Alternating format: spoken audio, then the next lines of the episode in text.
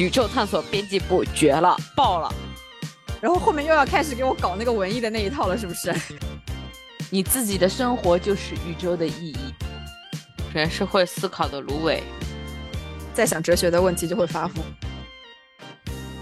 Hello，大家好，欢迎收听《明天再说》。我们是一档由四个想的很多、做的很少的年轻人组成的泛娱乐型播客节目。我是冯老师，我是陆姐，我是小潘。今天又是我们才刚刚过去不 不久的明天看片会的环节，因为 真的哎，对，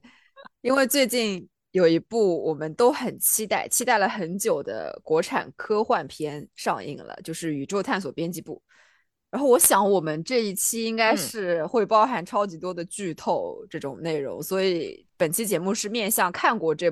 部电影的观众的。就如果你没看过的话，其实不是很建议 听，会剧透很多。没关系，其实我现在都比较习惯于就是会听一些电影的播客，然后他们把。就是他们可能会做专题，就讲一部片子。我可能听完了他讲的这整个的节目之后，就相当于他也是剧透完了、分析讨论完了之后，我觉得蛮感兴趣，然后我再回去电影院看。好的，那也欢迎这样的对听众朋友来听哈。嗯嗯，好，那就是为了给没有看过这部电影但是有兴趣听这个节目的朋友，先给大家介绍一下《宇宙探索编辑部》的剧情。唐志军，然后就是我们这部电影的主角。然后他是一家诞生于上世纪八十年代的八十年代的科幻杂志，杂志的名字叫《宇宙探索》。他是这个编辑部的主编。现如今，杂志社日渐式微，唐志军也终于也终成了。落魄潦倒、鳏寡孤独之人，说人话的意思就是说，他的杂志社经营不下去了。然后，而且他的女儿，他唯一的一个女儿，在几年前的时候因为抑郁症自杀了。但是唐志军就是依然是几十年如一日的痴迷于寻找地外文明，就是寻找外星人。他一直认为外星人存在，而且经历过很多次的寻找都没有成果。终于有一天。他接收到了一个疑似来自宇宙深处的异常信号，于是他召集同是天涯沦落人的伙伴们。我觉得这个豆瓣的简介写的也太文艺了吧！我觉得写的挺烂的。对，嗯，就是他找了一批自己的同同事，还有对这个也对地外生物也感兴趣的人，带着那个困惑他终生的问题，再一次踏上了寻找外星人的旅途。我觉得这个豆瓣的简介就是说的不太像人，云里雾里的。对的，嗯，简而言之就是一个民科，一个民间科学家，就是我们的主角唐志军，他就是对于外星人这件事格外的痴迷，以至于他生活中其他事情都不是很重要，对他来说。然后这个片子就是讲的他又一次去找这个传说中的外星人的故事。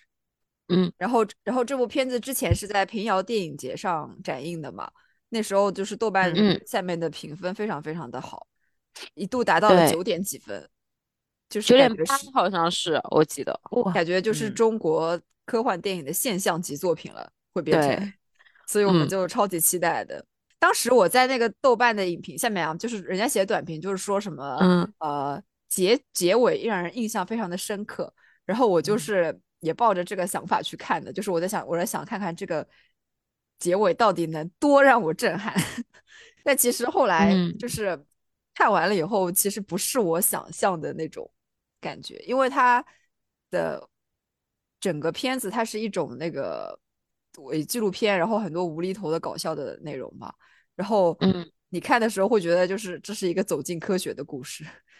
然后，对，但是它的最后的落点其实是文艺片，就是证明了它其实还是一个文艺片。嗯，所以，所以当时其实不是很符合我原来对这个片子的期待，但是这部片子还是挺好看的。对的，我我我和冯老师的这种感觉可能差不多，因为其实我们第一次接触到宇宙探索编辑部就是平遥影城，呃，平遥影展，那是二零二一年的，我记得是，然后我就只记得那时候平遥影。影展反正放完这部片子之后，然后所有的影评人就在他们的微博啊或者豆瓣上都写的是什么“宇宙探索编辑部绝了，爆了”这种话，就是非常 小红书。中国科幻电影的天花板。对如果影评人用长篇累用长篇的文章来去形容这一部电影怎么怎么的好，你就可以确定这部电影肯定不好。如果这个如果一个影评人只有二十个字之内，他只会说一些绝了，一定要去看这种话的话，你就可以确定这部片子一定很好。所以说，所以说当时我就是对这部片子还蛮感兴趣的。它的名字听起来就是也比较的新鲜，宇宙探索编辑部好像和我们平时会看到的这种国产电影不太一样。但是这个片子呢，当时也没有什么预告片啊，或者是相嗯关的物料露对出，而且它整个的这个剧组，从导演到这些演员，其实都非常的不太出名。嗯，籍籍无名。对嗯然后就会给就会给它罩上一层非常神秘的色彩，尤其是因为它二零就是它当年口碑爆了之后，一直说要上映，但是一直没有上映，就是被推到现在。在这个过程中，你就会不断的去给它增加拉高期待待，值。对，你会觉得这到底是一部多么惊天地泣鬼神的片子，多么杰出的作品。嗯，呃，所以说，一旦到了呃，就是你真正去看的时候，其实就是一个祛魅的过程。有点有点，因为这部片子就是它嗯是一部很好的电影，但问题就是跟陆姐说的一样，在这不断的等待中，我们的期待值被拉的太高太高了，所以我觉得就是它再好，它也可能不会符合我们心里对它的那个期待了，九点八嗯分的期待。嗯，那那那我觉得我倒还好，因为我没我前面我在看之前对他们的对这部片子产生的印象和期待都是来自于你们两个。哎我们两个可能从二零二一年就在群里一直在说这个片子要不停的。在说宇宙探索编辑部必须要看。我曾曾经最开始我甚至以为这是什么，这是一部动画片吗？因为听起来就很像一部动画片的名字。然后我说，哦，也很牛嘛，怎么回事？一直不上，到底怎么了呢？然后其实我也是甚至没有在前面去认真的了解过这部片子大概的一个背景。然后在你们长达了接近两年的陆陆续续你们的期待中。我在今年上映的第二天我去看了，因为四月一号愚人节那天上映的嘛。然后上映嗯完了，冯老师就说终于到了，我真的一定要去看。看完之后就说，就可能冯老师给的反应就跟他刚刚说的那样，挺好看的，但也没有那么好看，就是嗯就是这个感觉嘛。但我我当时哎，我当时就觉得我也看一下吧。我而且我选的是第二天早上最早的一场去看的，可能因为我。我看完之后，我对于这部片子觉得它是一部科幻片的感觉。我我觉得它是一作为一部文艺片大于一部科幻片。嗯对，对，然后我也跟你们说了，我看完的心情应该比你们都稍微强烈一点。我很嗯夸张，我嗯可能从电影结束的倒数第十分钟开始，我就开始哭。哇 那是什么哦情节的？那是哪个情节的地方？没有，大概就是，嗯，大概就是他看到，嗯，孙一通，没关系吧，反正可以哦没事他大概就是他看看到那个麻雀都飞到孙一通身上，孙一通要哦，走了。麻雀带走，嗯我就开始有点鼻酸，然后就开始是不是那种难过、悲伤的那种抽泣，就是眼泪掉下来，真的很夸张。然后在后面到他，呃，唐志军去参加他外甥的婚礼，然后开始致辞的时候，就开始流很多很多的眼泪，所以我当时就觉得，哦嗯，对我心情就是怎么说呢，蛮被触动的吧。然后包括就嗯是到他最后在他女儿的，就是精神病大聚会嘛，说给他女儿写了首诗，然后就嗯情绪很上头。对而且这是可能这是我比较深刻的一部，在电影所有的画面结束之后，他的片尾曲响起来之后，我没有一点点说我想要离场的感觉。我觉得他甚至开始播片尾曲的时候，那一部片尾曲都是这部电影很重要的组成部嗯分。就觉得这部片尾曲选的特别特别好，然后又把我情绪带进去了，我哭到了嗯片尾曲结束。但是我可能平时日常也是对于这种文艺作品、影视作品挺容易有这种情绪化感觉的人。嗯，我我觉得这部片子就是，与其说大家给它的嗯标签都是伪科幻嘛，啊，不是 伪，大家给它的标签都是软科幻嘛，嗯嗯，但其实我觉得它一点都不科幻。也算不上转科，对，它一点都不科幻，对它是一部非常封建迷信 宗教的片子。有一点点愚昧，甚至有一点愚昧，就是就是说里面的人物对于科幻，呃，对于这些科幻的态度，你可以说是愚昧，对，就感觉是哦会上法制新闻的人。它这部片子其实有很多的标签，比如说嗯。会说它是一部喜剧片，然后说它是一嗯。部公路片，因为嗯。它是从北京，然后就是他们几个人在寻找这个外星文明嘛，嗯。就是要去不停的寻找线索，找不同的人，然后他就从北京跑到了四川的一些小镇，然后再跑到了大山里，是一部公路片。然后而且它的拍摄形式是这种伪纪录片的形式，就是它有很多很多的标签，但我觉得就是就是最 最贴切的，其实它就是一部文艺片。嗯，对用软科幻包装了一下的文艺片，它整体也是分那种篇章的结构，对，嗯。然后故事呢，嗯，也不说故事吧，就是他拍摄的时候，我觉得这种手法和整体的风格、节奏都特别像毕赣的那个《路边野餐》。对对，我看的时候吧也是这个？感觉，嗯就。是整体的形式感啦，就是真的是具备了文艺片的一些要素一啊，切要素，一切要素要念诗，然后要有一个常人看来有点疯疯癫癫，摇晃的镜头，对对大量的环境描写，嗯，不得不说这个片子，这嗯个伪纪录片的形式看得我有点晕。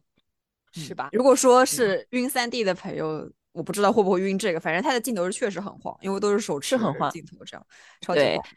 但我一但我看电影就一直喜欢坐最后一排，我这场也嗯买的最后一排，就是反正大，家建议往后坐对。能往后就往后。就是软科幻这个标签确实非常的不符合这部片子，因为我当时去之前，我以为它的软科幻说的是类似像特德·江的那种软科幻，就是像降临啊这种类似的。它的嗯科幻概念是硬的，只不过它讲的故事比较人文。嗯，但是我看了以后就发现这部片子里其实它基本上基本上可以说是科幻科幻概念含量百分之 一。零点零一我建议我觉得百分之一吧，我尊重一下，respect。好就是有可一点点吧，就是就是唐志军他不是说那个电视机的雪花点是宇宙诞生的余晖吧？那个东西就是嗯就是是有一些这样，他是把那个一些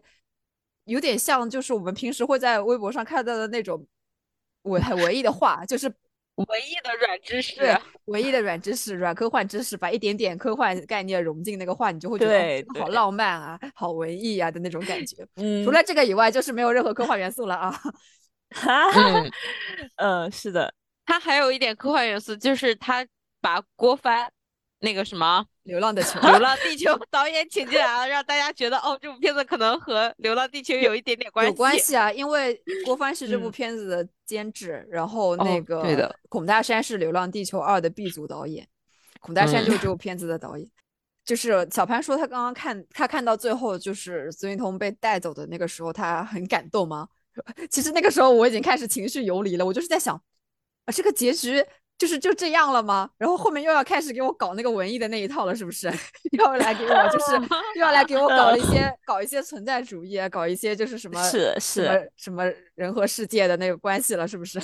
我我就带着这样的感觉看到了最后一直。我看到我看到孙一通在那个洞穴里，给大家讲一下，孙一通就是他们在这部电视呃，在这部电影里面其实一个比较关键的角色，然后也是他们找到一个和这种神迹有一点关系的少年吧。这个这个孙一通的演员叫王一通，他也是这部剧的编剧之一，哦，里边的诗都是他自己写的。对，是的，嗯他很厉害，他好像他就是很，嗯，跟孔大山一起花了很多时间，一起把这个剧本写出来的。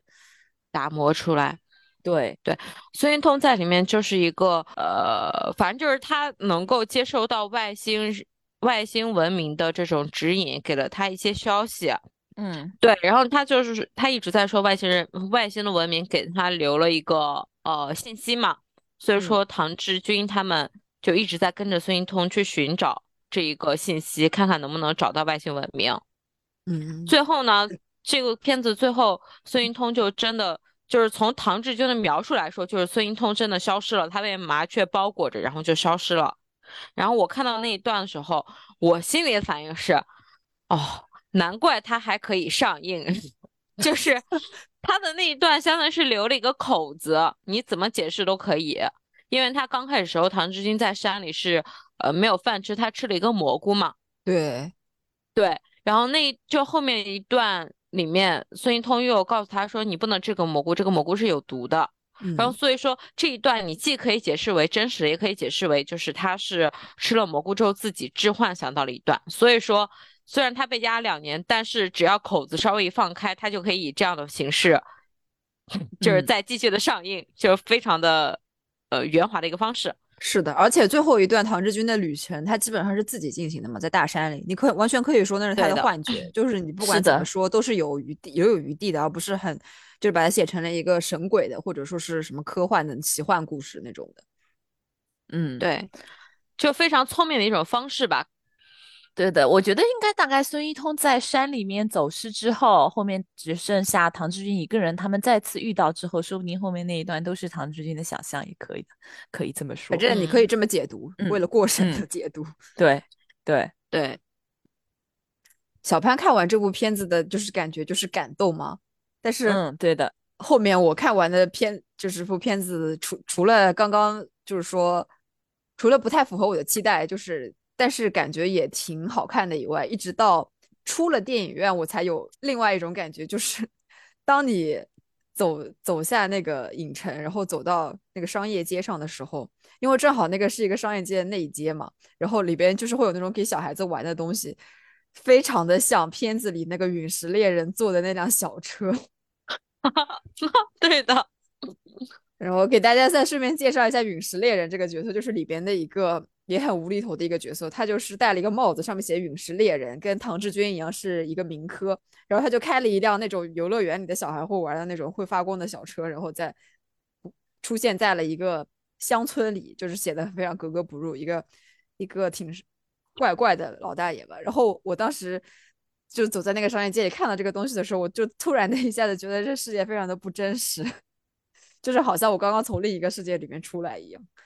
哎，我觉得看这个片子会有这种感觉的，就是你在进入到现实世界的时候，你会感觉恍如隔世，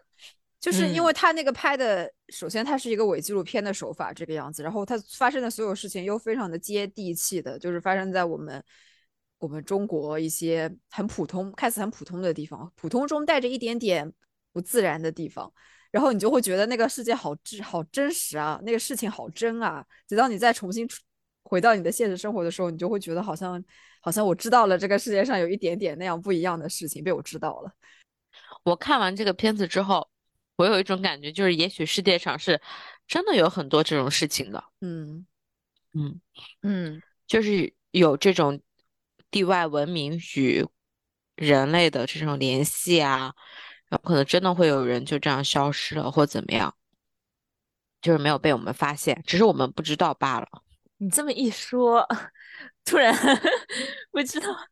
就是虽然说我我看完的感觉就是这根本就不是软科幻，这是伪科幻，这就封建大搞封建迷信，但是啊，他说服了我，就让我相信真的有这种事情发生。嗯，后来回来以后，我看了一些就是别人的影评啊，或者是解读什么的，就是。呃，包括他那个导演也自己说，因为这部片子的英文名叫《Journey to the West》嘛，就是《西游记》的意思。然后他也说，就是唐志军和孙一通对应的其实就是唐僧和孙悟空两个角色。但是其实我看的时候，就是我完全是把它作为一个最最简单、最最表层的片子去解读了。就是就是唐志军他带着这么一个夙愿上路，最后他完成了他的这个理想，就是他证明了外星人。这种事情是真正存在的，然后达成了一个与自己的和解和与世界的和解的这样一个过程。对。他，其实这个我觉得唐志军他重，嗯，非常明显就是他终极的议题并不是寻找外星人，他就是其实就是因为他女儿死，他自己过不去，他更应该说他更加跟自己过不去了，就是他对。对对的。因为我觉得整整部片子的过程中，你会觉得唐志军他确实是一个比较偏执执拗的人，尤其是他就一直在非常执着的去找这个外星人，他就是即使是面对别人很明显的骗局，他都能自愿上钩。然后他的同伴就是那个中年大姐嘛，就可能经常辱骂他，然后或者说是，嗯。他挺不顺的，我觉得他情绪都很平静，就是比较执拗的平静。对他唯一让我觉得情绪崩溃的时候，就是就就整个部片子中几次提到他女儿的时候，嗯，所以让我就是觉得这部片子其实唐志军真的在寻找的是外星人吗？我觉得他就是像你们前面说的一样，他只是想跟自己他自己心里的伤痕和解吧。因为如果他他真的是寻找外星人的话，完全没有必要给他设置女儿抑郁症还自杀了这一套是的，是的，嗯嗯，就是说他女儿死前给他发的这个发的那条短信嘛，他女儿问他的就是一个怎么说呢？永远会被人类嗯询问的一个问题，就是我们人类存在宇宙中的意义到底是什么？然后他后面也问了，就是嗯，孙一通嘛，他让孙一通把这个问题转告给来接他的外星人，就问问他们我们人类存在的意义到底是什么？然后孙一通就问他说，那如果那些外星人他们也想问这个问题呢？嗯，好问题，好回答。嗯而且嗯。这个片子到最后，它其实回归的那个核心点，嗯。就是又是变成了一种，嗯，比较老套的设定，也不能说老嗯。套吧，因为它本身真的就是伪科幻，它没嗯。有一个科幻的那种物理或者物理方面的解释，它只能回归到就是最后几点就是，呃，又是人。就是呃，其实就是在说，大家还是要，呃，什么关注自己呀，关注内心啊，要是要注重自己，呃，就是注重人的这个作用和价值啊。因为它里面就是那个孙一通，我们刚才讲到那个可以和外星生物通信的少年，他第一次通信之后，他说那个是人，呃，就是外星人给他留下了一个图腾，一个图案，然后他，嗯，他一嗯直没有画出来。他刚开始时候就是用两条那个泡泡糖，嗯，泡泡糖嗯，泡泡糖，拉长的泡泡糖，你你在一起螺旋的你在一起上升的那种感觉，当时是看不懂是什么东西的。然后到了后面的时候，DNA，他这就是他们对他们进入了山洞之后，然后他再画出来，你会发现它是一个 DNA。嗯，包括他片子后面有一段呃嗯。镜头吧，就是片尾吧，对，片尾那段镜头，最后他也是也是那个，你觉得非常非常明显了，这就一而再再而三的暗示你，它最后那个镜头呢，就是好像是从拍整个宇宙一样，从地球开始到太阳嗯系，到银河系，太阳系、银河系、宇宙。更大的星云的尺度上，然后到最然后后它就变成了一个 DNA，的形状。就是说，我觉得它最后那个落点呢，嗯，作为文艺片是可以解释的，因为唐志军他其实自己内心里面过不去的点，并不是说一定要找到外星人，是他要嗯和女儿去世后的自己和解，相当于是他想弄明白他女儿为什么会去世，然后他在这里面的他在他女儿生命中，或者他在他自己人生中的一个嗯，到底起了什么作用？他这一辈子到底在干嘛？所以说他的最后落点会落在自己的这个 DNA，就是落在人的身上。他也是通过就是所谓的这个寻找外星人来逃避生命中其他的事情嘛。嗯，但是当他真正找到了这个外星人以后，他就可以去面对他是就是其他的事情了，好好的参加他外甥的婚礼呀、然后还有就是，呃，孙云通本来问他写不写诗的，然后他说也不写，然后最后也说什么为女儿写了首诗这个样子。还有就是接受了他的这个宇宙探索这本杂志的倒闭，对对，嗯真正可以迈向新的生活。因为那个杂志确实就是发行量已经变得很少，而嗯且他们经营的也十分不善，除了欠费之外，嗯，工作人员也都很不专业，然后房子啊也都非常的破落。你就看，就很明显的。就是其实已经经营不下去了，大家早就应该转变自己的思路了，但他一直就是，嗯，抱着这种希望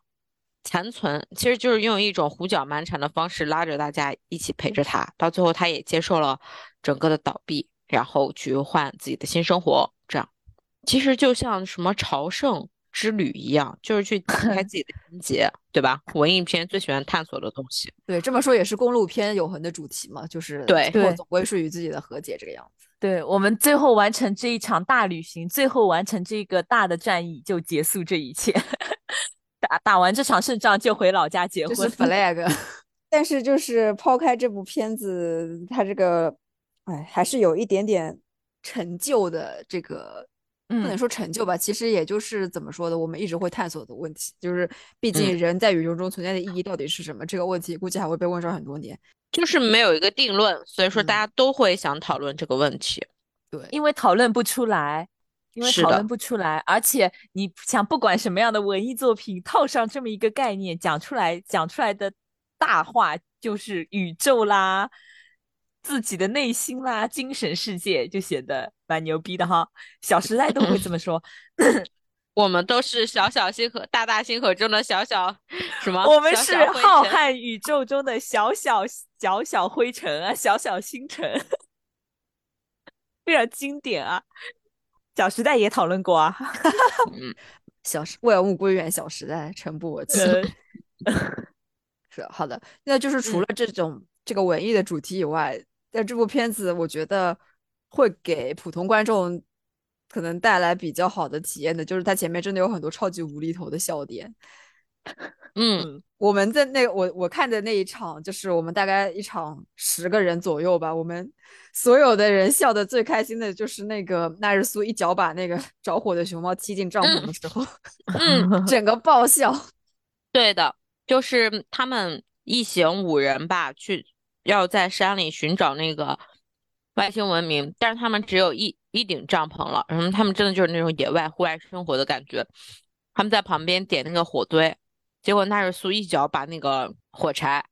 着火的熊猫，踢进了帐篷里，哦，着火的熊猫踢进了帐篷里，就整个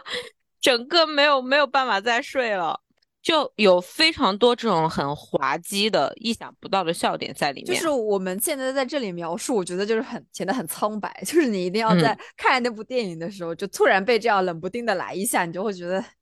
巨好笑。对如果你是能接受那种冷幽默的话，它的点都埋在那种嗯你意想不到的地方，就不是像普通或者是常规的喜剧片，你会知道哦，大概这个地方会有什么什么笑点，就嗯不会像你看泰囧啊那种的，嗯。或者唐人街探案的那种搞笑的感觉，就是冷不丁的来一下。虽然我就是在准备这期大纲的时候，我记录了几个我觉得蛮好笑的地方，但是，嗯嗯嗯，在我现在讲想一想，就是讲出来，现在可能都不觉得那么搞笑。就是你要在看那个嗯片子的时候，你自己去体会一下，嗯超级好笑的。是我记忆最深的一个笑点是大胡子在那个草垛里，啊，跳下去，然后直接翻下去了，对，嗯然后起来若无其事的拍拍屁股走人。哎今天我看《龙与地下城》里面也有一个和这个蛮像的地方，就是里面有一个超级超级嗯正直的角色，就是完全就是全正面角色。然后他就是他说我走了，然后就一直走直线走了嘛。然后主角就在那边吐嗯槽说，哇，他一直走直线，可是他现在前面有一块石头，他会绕过那块石头嘛？结果那个人就没有绕过，他就直接跨上那块石头走直线继续走过去了。就是你当时看那个电影的时候会觉得超级搞笑，但是如果是别嗯人跟你复述的话，你就会觉得嗯，就别人 get 嗯不到，对吧？对，嗯就只会明白这是这个电影的一个笑点，对，因为它整体其实还是一个文艺片、喜剧片，只是对里面喜剧只是给它做一些点缀，不是说我们传统标准意义上那种商业喜剧片。因为它如果没有这个喜剧元素的话，就真的和路边野餐基本一致了。是的，没错。调剂一下，让大家可以看得下去。我觉得比较好玩的几个点就是他们在到达那个小村庄，找到孙一通之后，不就是孙一通跟他们说，他就是一直在等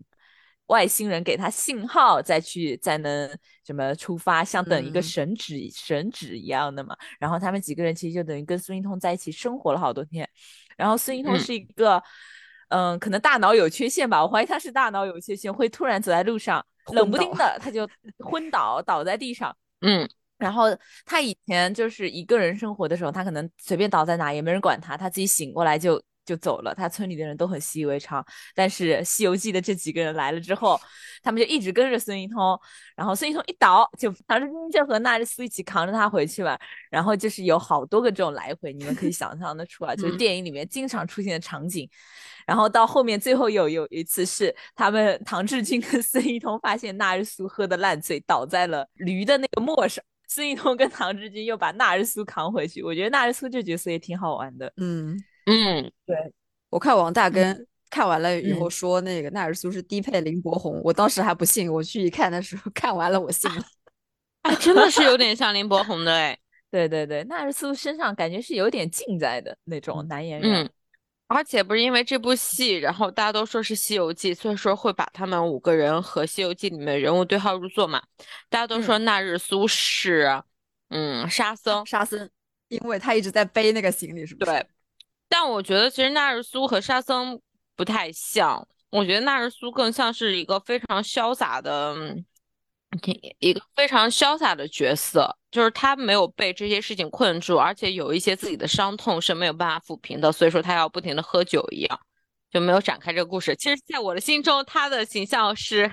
仙剑奇侠传》里面的九剑仙啊，可是他没有没有显示出自己有什么超凡的能力。对，我倒是觉得他蛮像沙僧的，因为你想沙僧就是在被贬入凡间之前，在嗯天上也是有点职位的一个人，其实感觉活得也挺，反正挺优越的吧，相对来说优越吧。你想那个纳日苏以前他至少是一个在气象站工作的一个人，气象站啊，大概率是体制内啊。对不对？大概率是有编制的一个员工，然后，然后后面呢，他可能一，我觉得 maybe 他也有一些因为酗酒被开除了。对，可能是类似于这样的事情。沙僧不也是打什么喝醉酒之后打翻了，打翻了什么琉璃什么的，才被贬下凡间嘛？他可他嗯也是这样子。然后我觉得他整个过程中确实也是一个算是任劳任怨的角色吧。对，嗯，我觉得蛮像的。我觉得他其实更像孙悟嗯空诶，孙悟空不是因为孙一通嘛？对，就是我个 人只是这么嗯感觉。嗯，因为纳日嗯苏，嗯，他你看他也比较善于交际嗯和交流，然后在里面起到也是一个那种嗯像路路通一样的感觉，有点哈。对，嗯而且非常的不羁，也不不怎么遵守各种各样的规矩，会在重要的时刻给大家惹一点不大不小的麻烦。会在有些时刻突然掉链子。嗯，嗯嗯，这么说也我还蛮喜欢这个角色的。是的，我也挺喜欢纳日苏的角色的。然后嗯我我我个人大姐大姐那个角色，其实我也挺喜欢，但是我觉得大姐这角色也是非常非常典型的中国电影中会存在的中年妇中年妇女的角色，就是嘴硬心软，然后嗯一边骂，但是呢一边其实心里是在想着帮的，对对，对，典型的中就非常的支持他，但是他不会说好嗯话，就所有的话都要拧着说。对，然后特别喜欢阴阳怪气。我觉得大家嗯心、就身边肯定有个这样的中国大妈、中国阿姨吧？对不起，不能说中国大妈，中国阿姨。但是哦我觉得这个阿姨就是怎么说，她也她就是是一个正常人视角吧，因为任何人面对唐嗯志军这样的人，他肯定都会有那种情绪，就是对啊觉得这对啊莫名其妙一老头，就一天到晚搞这些不着调的东西，傻的吧对，然后还要明显对，还要带着我去什么什么偏远的山区，在农村的那泥地里爬上爬下的那个，对，明显别人是在在骗你，你怎么还上钩了？然后我觉得有一个特别好玩的点就是，嗯、怎么说呢？算电影的高潮的部分吧，就是《西游记》里面唐志军开始一个人走了，跟其他人分开的过程，就是大家其实嗯一直应该都在期待这个事情的发生，但没想到它发生的点竟然是因为大姐在旅程 在那个过程中遇到一条狗，开始逗狗玩，被那个狗咬了一口，要了，然后大姐就开始 发崩溃。对我怎么都没想到是这样的一个冲突点，激发了大姐。我觉得可能可能是发生在纳日苏把熊猫踢进了帐篷，把它们赖以生存的这样一个帐篷毁掉之后，可能会发生，然后可能或者是可能发生他们在所有东西都吃完了，结果是被狗咬了一口，就就很荒谬，很好笑，但其实又有点合理。因为大姐第一秒还在非常热心的去逗那个小狗狗，感觉他们非常的和睦。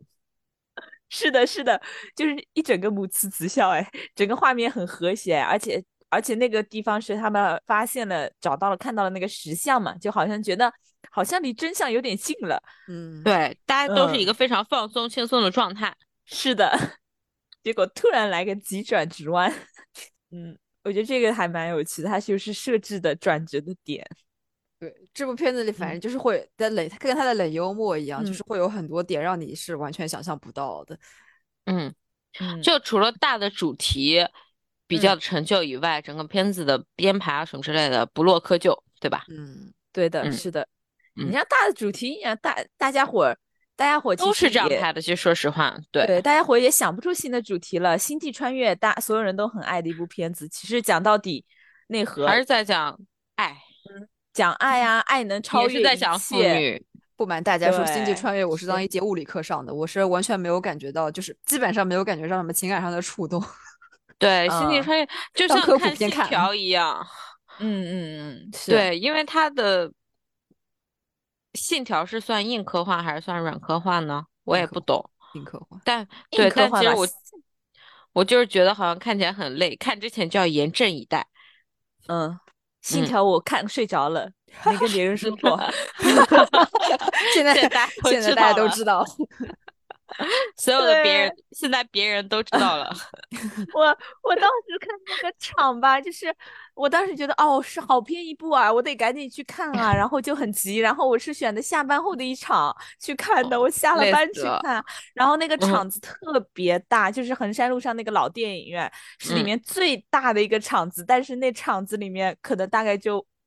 八九十的八九十个人，十个人左右吧。嗯，因为下班后，然后我就在那个环境中昏昏欲睡，我给他睡着。我到现在还没有把《信条》看全，对不起啊，对不起。没关系，我觉得《信条》在我心目中还没有《登克尔克》好看呢。就可能我对我还是诺兰说我不在乎，对，我还是比较嗯适合看这种人文一点的，就是能看懂的。啊对，这种科幻这有点难。种评价无所谓，大家爱看啥看啥呗。对，是的，是的，是的，是的。那我们下面进入就是明天看片会的一个拓展环节，就是根据这根据这部片子，你可能就是还会想到什么类型的片子想要推荐给大家的。我我首先要说的是，就是孔大山之前的一部蛮有名的短片叫《嗯法治未来时》。我现在看完这部电影，再去想想这部短片，其实孔大山早就已经说明了，他就是一个文艺片导演。嗯我们不该对他有那种科幻片导演的期待，因为《法治未来时》他讲的就是一个伪新闻的形式，就是那个《法治进行时》嘛。对伪呃模仿的《法治进行时》嘛，但它的主题就是很很无厘头的，就是说什么拍文艺片闷死人，所以现在市市场上不让拍文艺片了，然后《法治未来时》的这个节目组呢，就跟着跟着那个警方去捣毁了一个试图拍文艺片的窝点，就是这样一个非常无厘头的故事，大家可以去 B 站上搜了自己看一看，反正蛮搞笑的。这个当时还蛮出名的，我记得。嗯，我想到了，其实刚刚已经和大家说过了，就是路边野餐，它整个的，就是从它踏上旅程开始，我觉得整体的风格都和路边野餐非常之像，包括满眼的那种绿绿色，可能西南和那个贵州差不多吧，就南方可能就是漫天的这种绿，青山啊，青山绿水，然后阴雨连绵。我而且他在读诗，我感觉我的每一秒都在回到 路边野餐，路边野餐里。我没有看过《路边野餐》，因为我知道它是个纯文艺片，我就不爱看。对，一部纯文艺片。和，但是其实和哦，就是它的叙事性比《宇宙探索编辑部》要更弱，就是减减半。嗯，嗯那就更不爱看了。对，但是你一旦看进去之后，出来也会有一种恍若隔世的感觉。嗯，看文艺片，我觉得蛮挑你那个情绪的时间点的，有时候你对对对对，你要配合好你当你当下这个情绪，因为这个文艺片的导演本来就是在表达自己的情绪嘛。对的，对的。对对，嗯，那我我延展我延展一些那个伪纪录片吧，我不抓其他的，抓伪纪录片。我之前看过看过几部很荒诞、很无厘头的伪纪录片，就是纯搞笑的，但我觉得很搞很好玩。我不知道你们有没有看过，就是。Andy Samberg 拍《神探警探》那个主演，嗯然后他其实经常拍，他其实很，他这个人其实很好玩，他有自己的乐队，然后他经常拍一些很搞笑的电影，然后他就是当时连着拍了几部伪纪录片，然后一部是叫《环药房自行车赛》，他其实就是说的环法自行车赛里面那些用药嗯非常有阶段用药非常激烈嘛，然后他就是以伪纪录片的形式，他自己饰演一个自行车。运动员，然后去拍那整一个里面的过程，很好笑。里面还有我们的好，也不是好朋友，有非常多非常多大家熟悉的熟识的面孔，奥兰多·布鲁姆、精灵王子，还有那个演那个查理的叫一个巧克力工厂的那个小男孩，就很帅的 Freddie。嗯嗯，然后他同时那呃，除了这一部以外，还有拍了一部叫《七日地狱》，然后是讲网球的。反正他这两部伪纪录片都是讲跟运动相关的，同一个导演，同一个主演，很好笑。Andy Samberg 拍的东西，反正还蛮就是那种屎尿屁搞笑的。对对，他就是这种喜欢屎尿屁搞笑的人啊。我有阶段很爱看这种东西。然后你想他，因为他以前他是以前跟那个 Justin Timberlake 一起主持那个。周六夜现场，然后他们俩就是屎尿屁兄弟哎。这里这两部是荒诞的啦，其实就是大家消磨时光可以看一看。然后另外还有一部呢，稍微正经一点，就是这是一部意大利电影，叫《幸福的拉扎罗》。它上映的那一年，我觉得应该也是好评如潮的一部电影。这部片子我看了五分钟，看不下去了，到现在都没看。真的吗？哦，你我觉得就怎么说呢？这部片子。也是有一点沉闷的文艺片的感觉，然后他开他讲的就是，呃，在意大利一个农村，就是你一进去，你以为还在很多很多年前，像在封建时代一样，拉加罗跟一大帮子人就像是奴隶一样，在为一个伯爵夫人劳作。然后拉加罗呢是一个非常老实、非常你在他脸上看不到任何悲伤，永远很快乐、很开心的很老实人。所有人让他。即使偷懒，别人不想做的工作推给他，他也全都接下，没有任何抱怨，就是这样的一个人，就像非常特别的一个存在。然后他这他们这一帮农庄里面，其实就像是被一个公爵夫人掌管了一样，把他们当做奴隶一样。然后有一天呢，就是呃，反正 我也有点想不起来了。有一天就是这个公爵夫人的儿子。来到了这个村庄，还跟拉扎罗成为了像朋友一样的。但是你知道，就就有一些地位啦、阶级之类的存在。然后镜头大概镜头一转，突然就来到了几十年后，拉扎罗的这帮兄弟姐妹一样的农民，他们就到城市里生活了。但是拉扎罗他就是突然醒过来一样，他还跟几十年前一样，他完全没有任何变化。这里面就是有一点点奇幻的色彩在了，然后他就开始加入他们的现实生活。那帮农民他们来到了城市之后，但他们其实没有任何能力，就反正过得非常贫苦的生活。哎呀，我好像讲的太碎了，讲的比讲的比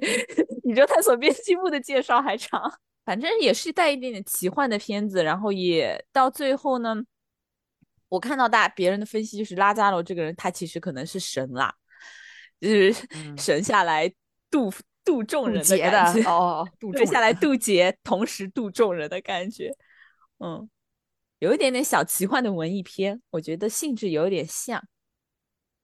我今天也是，就是在想想以前看过的伪纪录片，然后感觉欧美那边大多数，呃，日本应该也是吧，伪纪录片就是是那种科幻，呃，不是，就是恐怖惊悚类型的比较多嘛。然后，嗯，这那个那个东西，然后呢，我就不太想讲了，我讲。想讲两部，就是一个是也是很荒诞类型的，叫《吸血鬼生活》，是它有电影版和美剧版的，我只看过电影版的。对，就是后来剧版的评分也很高，我觉得应该也蛮好看。它讲的就是以伪纪录片的形式去拍三个，就是吸血鬼室友的生活，他们是怎么在人类社会里作为吸血鬼生活，就真的也是那种非常的无厘头的。就是虽然他们是生活了几百年、几千年的吸血鬼，但是他们还是要应付人类社会中的。比如说一些社交的规矩啊，然后怎么会怎么付房租啊，处理人际关系的矛盾啊，这种乱七八糟的东西就很搞笑。但同时又会，因为他们是吸血鬼嘛，所以又会有一些血腥啊什么的那种元素。然后还有一部是我最近看的，叫那个这个部片子也是是比较文艺类型的，叫穿鞋穿着鞋子的贝壳马赛尔。他是他讲的是一开始的时候也会让你觉得这到底是一个什么样的故事？就是一个人他。住进了一个 Airbnb 里边，然后发现里边有一个小小的贝壳动物，但是它会说人类的语言，你可以跟它交流。然后他就把这个贝壳拍成了短片放到 YouTube 上面，然后他就是走红了，然后就根据这件事情来讲的。然后其实他的最后的那个定调啊、立意啊，其实也是就是我们经常会看到的一些主题，就是它是主题是关于如何告别的这样的一个。礼仪但是看到最后，其实有一些还是有一些感动在的。反正这部片子我觉得是蛮特别的，就不太像任何一种类型片吧，因为它就是让你感觉很像童话故事，很可爱的、很温馨、很治愈的一部电影。穿着鞋子的贝壳马塞尔，我觉得挺好看的。我喜欢这种温暖感动小片子。其实我有一部在想要不要说，呃，是我好久以前看的《自行车与旧电钢》，它是一部纪录片，然后讲的是，啊、居然是我们徐州的，你知道吗？讲的是徐州的两个音乐人，就是他们的身份呢，有点像唐志军这种民，就是他作为一个民间科学家，然后这两个音乐人呢，也是自称自己是音乐人，嗯，但肯定也没有火啊什么之类的。嗯就是他们的这种生活方式啊和精神追求，还和唐志军蛮像的。我觉得就是和唐志军这个人物还蛮像的。大家如果对于这种人物感兴趣的话，可以来看一下，其实还蛮好看的。就是一些非常不羁，有一些自己的坚持，而且对于自己的这种生活也有自己的看法，能够非常自洽的一种人。嗯，嗯这么说，宇宙探索编辑部这种类型的电影其实是蛮就是给那种理想主义者的一个 礼物的那种感觉。对，哇塞，好美的一句话，给理想主义者的礼物。哇哦，非常的文艺。因为你不觉得他的故事就是最后就是也是那种很自洽的感觉？是的呀，就是你会觉得你会觉得像这样的人在生活中，你看到如果是你真的接触到这种人，你会觉得他不会有什么好结果，但实际上他可能就是人家过得也挺好的。对我当嗯 我哎，我怎么感觉好像想的一些东西都没讲，就是你冯老师这么一说，我有我我都有点怀疑我自己是那是理想主义者，因为我看完之后非常大的一个感触就是，嗯，这世界上是有很多人可以不不顾任何名利，然后去追求一些他自己觉得重要的事情，他甚至在外人看到非常荒谬的这种事情，他可以奋不顾身的去追求。就是看完了有一个简单的想想法，就是你蛮为唐志军高兴的。对，而且我觉得这种人是更高尚的，也不能说高尚吧，就是他们是比我们普通人要更高级的。因为我们虽然说他们他们看看他们好像是异类，他们有的人区位的，但其实像我们去追逐名利啊，或追逐安稳的生活，那是因为我们就是大部分的普通人像我们一样，我们根本不知道自己活着到底是为了什么，我们想要的是什么。所以说，我们和大家一样，就就是信奉这个社会啊，大家要追求一些呃名利啊，或者是幸福的生活。他们是真正找到了自己想要追求什么，找到了自己活着的价值，所以说他们会去呃为之而努力。但是我们其实是不知道的，然后我们大部分人还要去，嗯，就是看他们，好像感觉他们不是很可怜啊，就是非常的鄙夷他们。其实我们才是比较低级的。但是我觉得我们也不是说要贬低 什么谁的生活方式这个意思，其实还是我觉得还是和这个片子最后的最后的利益一样，就是说你是是一个存在主义的问题，就是你还是要关注你自己，关注你自己的生活。你要这么说话，他探索的问题和那个什么，呃，瞬息全宇宙讨论问题也是一样的啊，存在主义，存在主义就是一个存在与虚无的问题。是啊，这么嗯说，这么说和那个和那个前段时间我们刚刚说过的重启人生其实也是一样的。所有的片子其实最近我特别觉得最近啊，就是好像大家都在教你，就是要你要珍惜你当下的生活，你要珍惜你真实的生活。嗯，他给了你很多嗯可能性，但最后的结局都是要你就是真看重当对下，，你自己的生活就是宇宙的意义。人是万物嗯的尺度。哇哦，人是会思考的芦苇。我们是宇宙的意义是两根泡泡糖。再想哲学的问题就会发疯。是的，是的，是的，对，没什么好想的。嗯，那我们就是今天就是过来短暂的讨论一下《宇宙编辑部》这部片子。总的来说，还是比较符合我们对它的期待，以及确实是呃一段时间以来比较好看的国产电影。大家如果感兴趣的话，也可以去电影院里支持一下。嗯，是的，那下次有好片子的话，我们再会跟大家聊。今天就到这里了，拜拜，我们明天再说。明天再说，拜拜，拜拜。